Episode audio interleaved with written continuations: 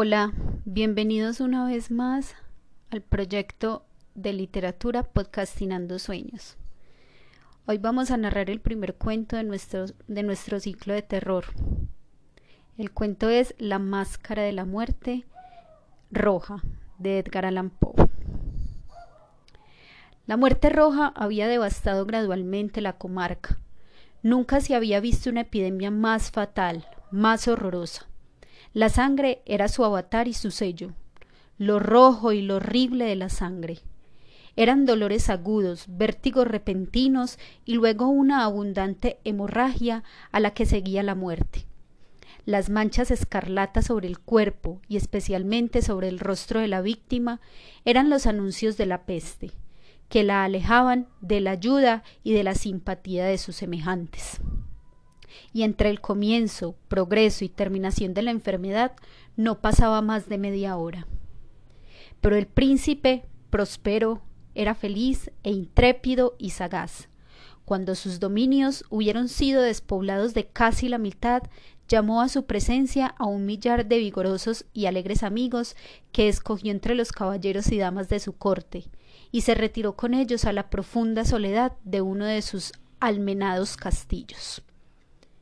Era un extenso y magnífico edificio, creación del excéntrico aunque regio gusto del príncipe mismo. Una fuerte y elevada muralla lo circundaba completamente. Esta muralla tenía puertas de hierro.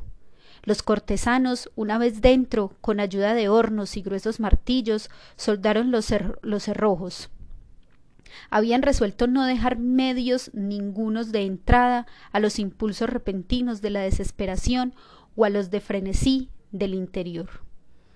El castillo fue abundantemente provisto de víveres. Con semejantes precauciones, los cortesanos podían mandar desafiar a la epidemia. El mundo del exterior se cuidaría a sí mismo.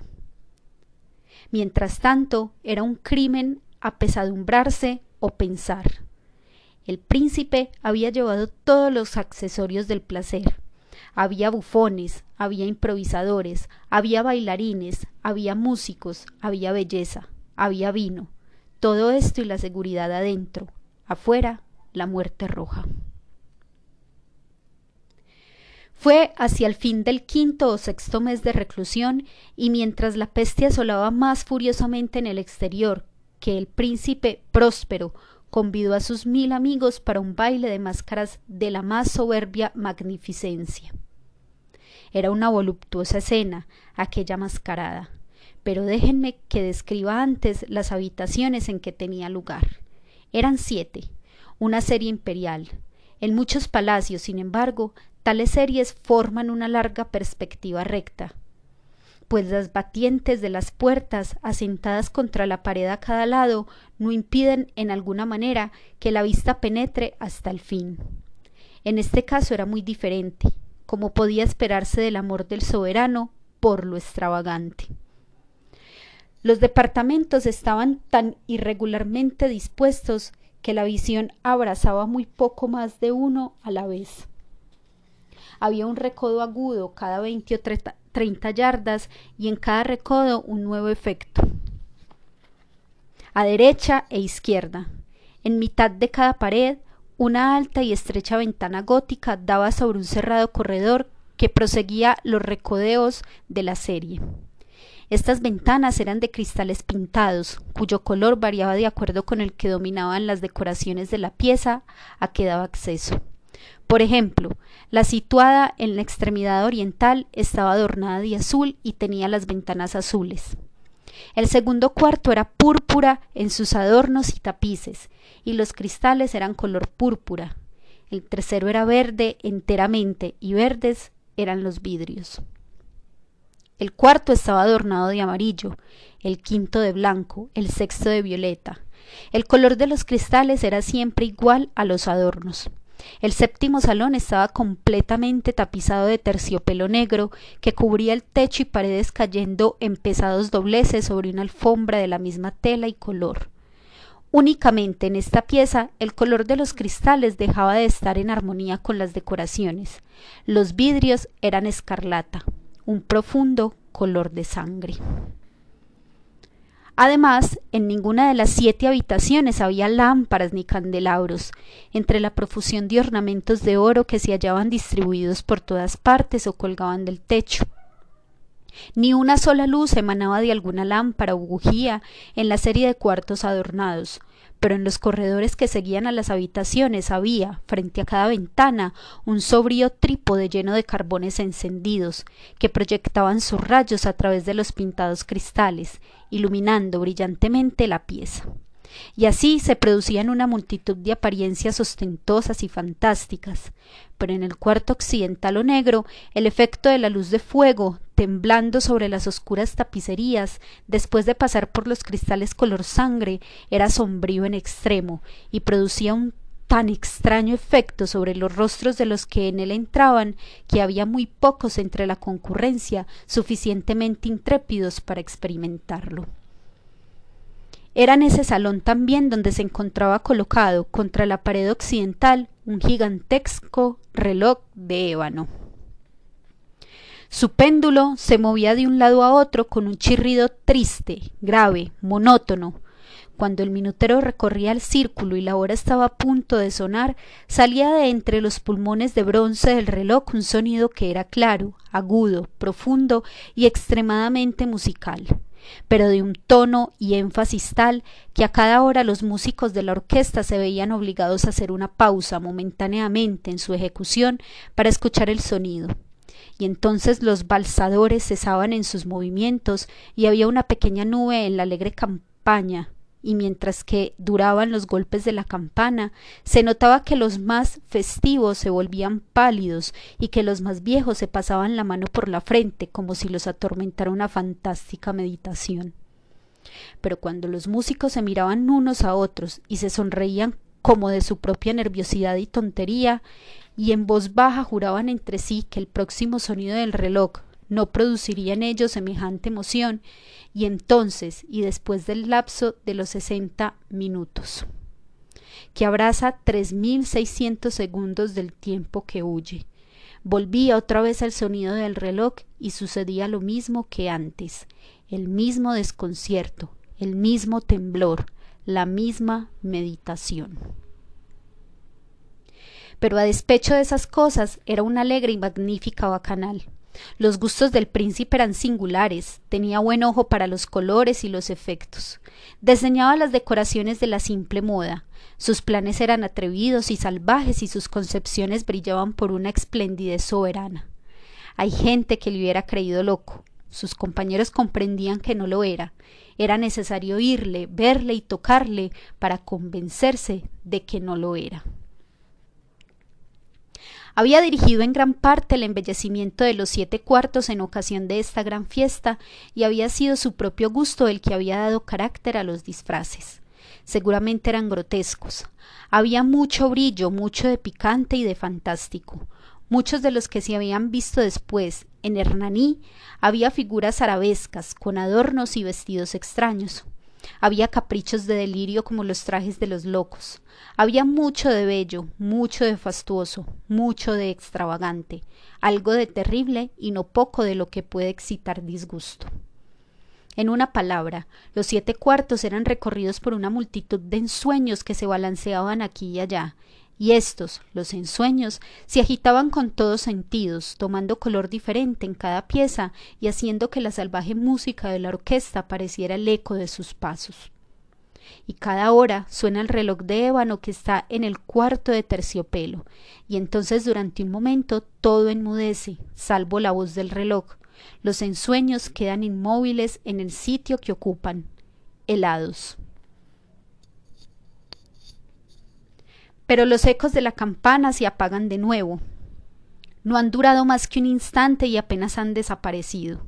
Cuando una alegre aunque temblorosa carcajada entreabre los labios de los que danzan, y entonces la música se dilata otra vez y los ensueños se ponen en movimiento y se tuercen acá y allá más jovialmente que nunca, tomando el color de los pintados vidrios a través de los cuales fluyen los rayos de los trípodes pero en el cuarto que está más al occidente de los siete, ninguno de los enmascarados se aventura ahora, porque la noche pasa rápidamente y penetra una luz siempre más roja a través de los vidrios color sangre, y la negrura de los fúnebres paños aterra, y el que pone sus pies sobre la negra, negra alfombra recibe del cercano reloj de ébano un sordo repique, más solemnemente enfático que los percibidos por los que se abandonan a indolente alegría en las otras habitaciones. Pero estas otras habitaciones estaban llenas por una inmensa multitud, y en ellas latía más febrilmente el corazón de la vida y la orgía prosiguió en su remolino, hasta que por fin comenzó el anuncio de la medianoche en el reloj, y entonces la música cayó, como he dicho, y las revoluciones de los balsadores se interrumpieron, y hubo una penosa sensación de todo, lo mismo que antes. Pero ahora el reloj tenía que golpear doce veces con sus campanas, y así sucedió. Quizá que muchos pensamientos se deslizaron con más tiempo hasta en las meditaciones de los recelosos que había en aquella bacanal.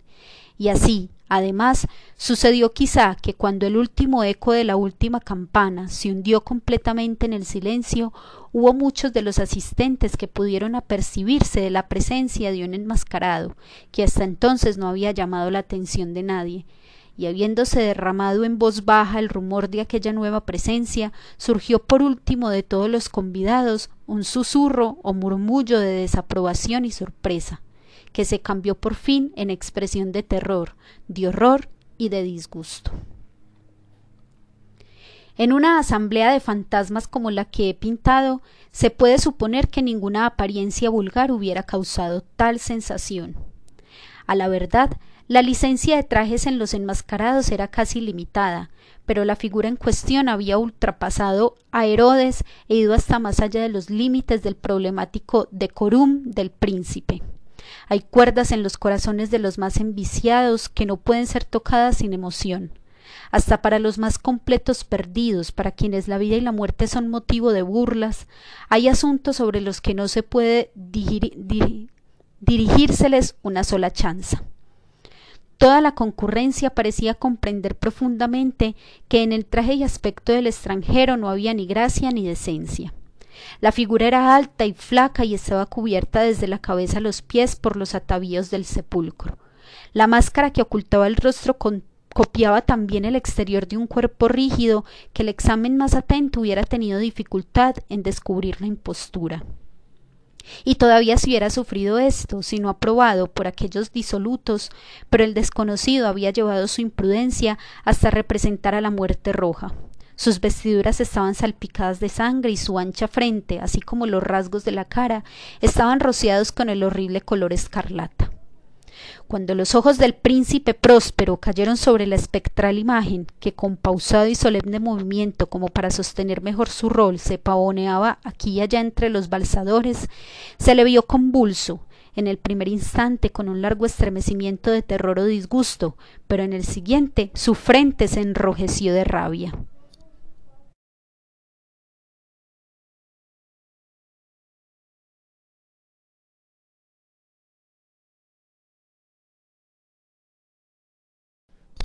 Prendedle y quitadle el antifaz, que sepamos a quién tenemos que colgar mañana de las almedas.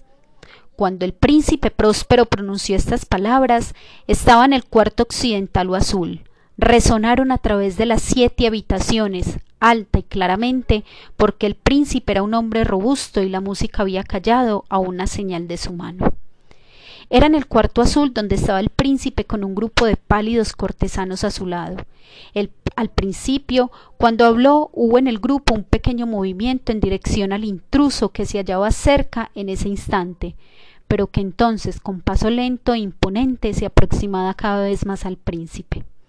Pero a causa de un cierto temor sin nombre que el fantástico aspecto del desconocido había inspirado a la concurrencia, no hubo uno solo que adelantara la mano para detenerle de manera que pasó libremente a una vara de la persona del príncipe y mientras la numerosa reunión, como por un solo impulso, retrocedía del centro de los cuartos hacia las paredes, él prosiguió su camino sin que nadie le interrumpiera, con el mismo paso solemne y mesurado que lo había distinguido desde el principio.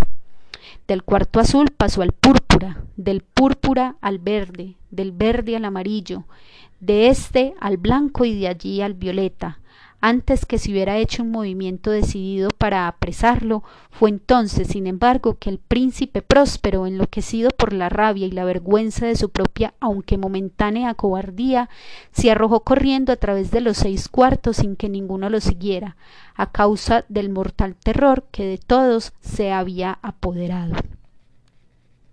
Empuñando una brillante daga se había aproximado impetuosamente al fugitivo personaje, cuando éste, habiendo alcanzado la extremidad del cuarto de terciopelo, se volvió de repente y miró a su perseguidor. Se oyó un agudo grito y la daga cayó relampagueando sobre la negra alfombra, en la cual instantáneamente después se desplomó el cadáver del príncipe próspero. Entonces, animados los cortesanos por el salvaje valor de la desesperación, entraron en el salón negro y haciendo al enmascarado, cuyo alto cuerpo se mantenía recto e inmóvil en la sombra del reloj de ébano, quedaron presa de inexplicable horror al encontrar bajo la mortaja y máscara de la muerte a que habían echado mano con tan violenta rudeza, no habitaba ninguna forma tangible. Y entonces se desconoció la, la presencia de la muerte roja. Había entrado como un ladrón de noche, y uno por uno fueron desplomándose los convidados en los cuartos rociados de sangre, y cada uno murió en la postura desesperada de su caída, y la vida del reloj de ébano acabó también con la de la última víctima, y las llamas de los trípodes expiraron, y la oscuridad, la rutina y la muerte roja ejercieron su ilimitado imperio sobre todo.